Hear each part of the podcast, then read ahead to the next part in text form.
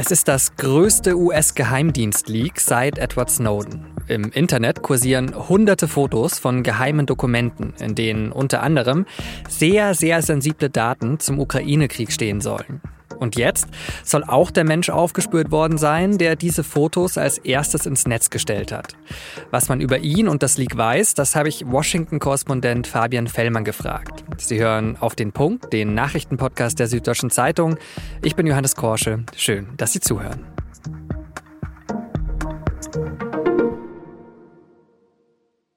Die Geschichte der geheimen US-Dokumente geht, so viel man weiß, an einem Ort im Internet los, der eigentlich gar nichts mit Geheimdiensten zu tun hat.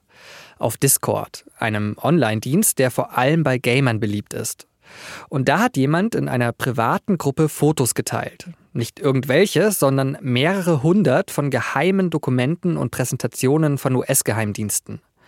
Und als das rauskam, war die Aufregung in den USA sehr groß, wie man auf einer Pressekonferenz von John Kirby, dem US-Sprecher für nationale Sicherheit, am Montag gut hört. So we're watching this and monitoring it as best we can, but the truth and the honest answer to your question is we don't know. And is that a matter of concern to us? You're darn right it is.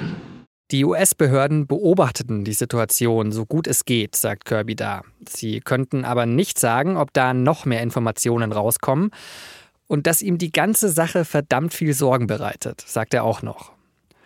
Und es kam dann ja auch noch mehr raus seit dem Montag.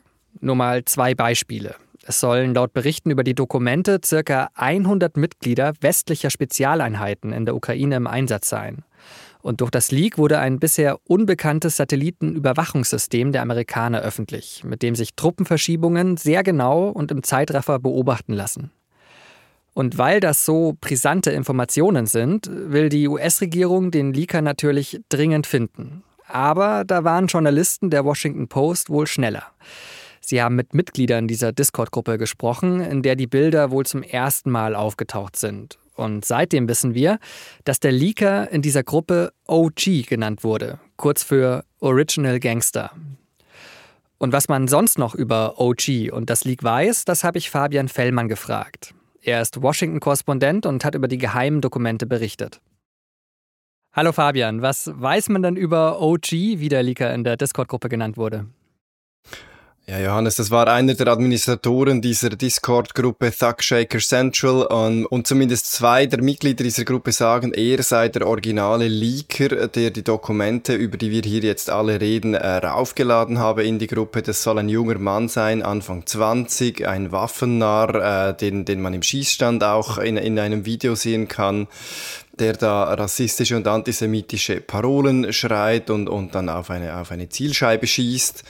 Und der soll seine Gruppenmitglieder mit diesen Dokumenten beeindruckt haben wollen. Er soll diese Dokumente auf einer Militärbasis ähm, mitlaufen lassen haben, auf der er äh, angeblich gearbeitet hat. Wie gut das alles verbürgt und dokumentiert ist, ist aus heutiger Sicht noch schwer zu sagen. Das beruht auf Angaben von Mitgliedern dieser Gruppe, das sind Teenager. Das lässt sich zum Teil überprüfen mit Chatprotokollen, Bildschirmfotos ähm, etc., aber als ganz gesicherte Information kann das noch nicht gelten. Es könnte ja eine teure Angeberei gewesen sein. Äh, was droht denn dem Leaker, wenn die Geheimdienste ihn aufspüren? Das könnte ähm, mehrere Jahre Gefängnis äh, mit, mit Sicherheit geben. Also wir wissen, dass Edward Snowden wegen Verstößen gegen das Antispionagegesetz gesucht wird. Ähm, für dieses Gesetz gibt es theoretisch sogar die Todesstrafe, die wurde schon lange nicht mehr verlangt. Aber Leute auf unteren Hierarchiestufen, die gegen solche Geheimhaltungsgesetze verstoßen, die wandern für Jahre hinter Gitter. Wir haben das auch bei Chesley Manning gesehen, die hinter den Wikileaks-Dokumenten ähm, steckte das könnte für den Mann sehr teuer werden. Allerdings, eben, es war offenbar nur Angeberei. Edward Snowden, das war einer, der hat Dokumente mitgehen lassen. Das war ein Whistleblower, der hat auf Missstände aufmerksam gemacht, auf illegale Aktivitäten, Abhöraktionen der Geheimdienste in den USA, im Ausland. Hier scheint es keine solchen politischen Motive zu geben, offensichtliche, aber eben, das wissen wir noch nicht genau. Dann schauen wir mal in die Dokumente rein. Du hast ja auch einen Teil der Dokumente eingesehen. Was sind denn da für dich so die größten Enthüllungen? die größte Enthüllung ist, ist, dass die überhaupt rauskommen. Also die, die Amerikaner haben, ich habe vorhin ein paar Fälle genannt, Chesley Mannings, Edward Snowden, es hat die NSA-Leaks gegeben, 2016, 2017, immer wieder sind da Geheimdokumente rausgekommen und die USA haben gesagt, wir kriegen das jetzt in den Griff, wir, wir reformieren unseren Sicherheitsapparat, wir schränken den Zugriff ein und plötzlich kommen wieder mehrere hundert offenbar solche hochgeheime Informationen raus. Das sind nicht Dokumente, die irgendwo rumlagen, sondern auf gesicherten Computern, ähm, die nicht mit dem Internet verbunden sind. Da kann man nur rein, wenn man sein Handy deponiert. Äh, da dürfen nur bestimmte Leute rein. Es ist zwar ein großer Personenkreis, aber trotzdem. Und der Fakt, dass die jetzt wieder an die Öffentlichkeit gelangt sind, das stellt die amerikanischen Geheimdienste bloß.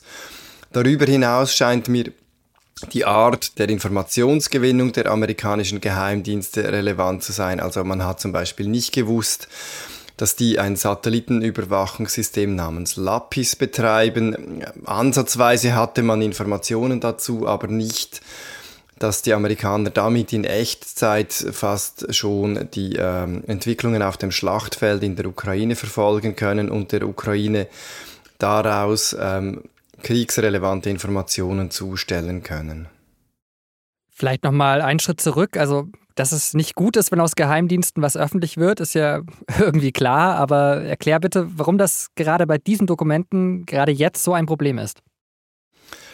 Die USA führen hier eine westliche Allianz von Ländern an, die die Ukraine bei der Verteidigung gegen den russischen Aggressor unterstützen. Und jetzt kommt raus öffentlich, dass die USA sowohl die Ukraine als auch mehrere andere Länder, Südkorea, die Vereinten Nationen belauschen und bespitzeln. Das weiß man eigentlich jedes Mal, aber wenn das konkret bekannt wird, führt das zu Peinlichkeiten. Man muss sich erklären. In Südkorea verlangt dann die Opposition, dass sich der Präsident entschieden gegen die USA wehrt. Das generiert Risse in dieser Allianz, das generiert Misstrauen. Auch wissen andere Geheimdienste jetzt nicht mehr, inwiefern sie den USA trauen können, wenn sie Geheimdienstinformationen mit ihr teilen.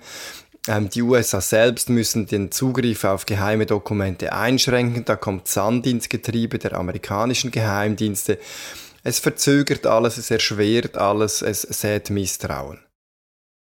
Viele Regierungen, du hast ja gerade auch angesprochen, die in den Dokumenten vorkommen, streiten ja auch die Echtheit ab. Also die reden dann von einem erheblichen Maß an Ungenauigkeit oder davon, dass da ziemlich viel auch gefälscht sei. Warum sind sich Journalisten trotzdem so sicher, dass die Dokumente echt sind?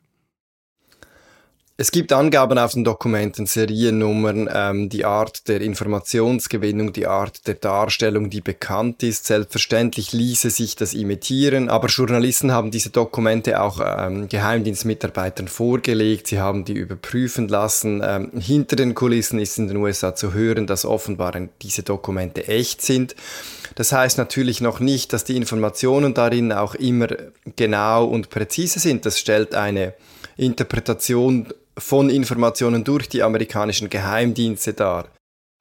Also sehr wahrscheinlich echte Dokumente. Ich habe jetzt vorhin mal im Internet geschaut. Eine schnelle Suche später hatte ich Fotos von so einer Karte der Ukraine gefunden. Da waren wirklich auch viele Daten noch zur äh, Situation des Kriegs drauf. Also sind diese Dokumente jetzt so leicht zugänglich? Ganz so einfach sind die Dokumente nicht zugänglich. Vor allem muss man aufpassen, welche Version der Dokumente man da erhält. Es gibt einige offensichtliche Fälschungen, die kursiert sind. Da wurde ein ganz berühmtes Beispiel, da wurden die die Opferzahlen ukrainischer Soldaten wurde einfach die 7 und die 1 vertauscht, aus 17 wurde dann 71. Dort sieht man es auch, weil, weil das ein bisschen verpixelt ist in dem Bereich, aber es ist davon auszugehen, dass jetzt auch bessere Fälschungen kursieren, die sich nicht ohne weiteres unterscheiden lassen von den echten Dokumenten. Zudem sind die Dokumente immer auch in einem Kontext zu interpretieren. Ähm, die Berichterstattung, die ich bis jetzt gesehen habe, basierte jeweils auf Dokumenten, welche die Journalisten Experten auch vorgelegt haben. Sie haben die Informationen überprüfen lassen, in einen Zusammenhang setzen lassen. In diesem Zusammenhang müssen sie gelesen werden. Ich wäre da vorsichtig. Das hast du vorhin ja schon auch gesagt, mehrere hundert Dokumente. Also blicken wir kurz nach vorne. Kommen da noch weitere Enthüllungen, weitere Dokumente ans Licht in den kommenden Tagen? Davon ist ganz sicher auszugehen. Also wir wussten ursprünglich, hieß es ein paar Dutzend Dokumente, dann hieß es über 100. Die Washington Post nannte jetzt die Zahl von ungefähr 300 Dokumenten, die sie gesehen hat. Der Leaker OG soll anfänglich auch statt Fotos Abschriften von Dokumenten publiziert haben. Wie viele das waren, wissen wir nicht. Es soll sechs bis acht Monate zurückreichen, die, die, die, der ganze Vorfall. Da wird noch einiges ans Licht kommen in den nächsten Tagen. Bleibt also spannend und äh, bleibt mir nur zu sagen, vielen Dank Fabian und mach's gut, auf bald. Danke Johannes, ciao. Polen will 23 Kampfjets an die Ukraine liefern und die deutsche Bundesregierung will dem auch zustimmen.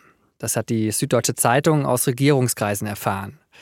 Die Bundesregierung muss bei der Lieferung ihr Okay geben, weil die Kampfjets vom Typ MiG-29 aus alten DDR-Beständen sind. Beim damaligen Verkauf an Polen wurde ausgemacht, dass es quasi ein Vetorecht von Deutschland gibt, wenn die Jets an ein anderes Land gehen.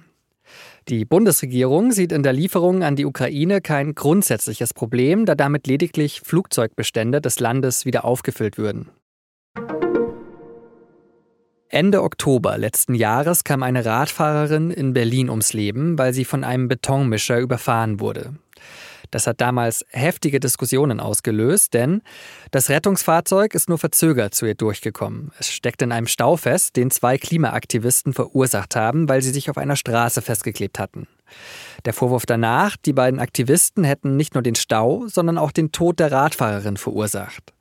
Das aber stimmt nicht, hat nun die Staatsanwaltschaft in Berlin festgestellt. Die Klimaaktivisten treffe keine Schuld am Tod der Frau.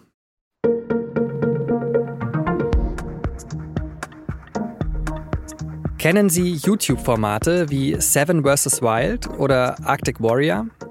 Das sind Survival-Reality-Shows, bei denen die Teilnehmenden in der Natur mit möglichst wenig Gegenständen überleben müssen oder in krassen Wetterbedingungen. Die sind die letzten Jahre echt viral gegangen.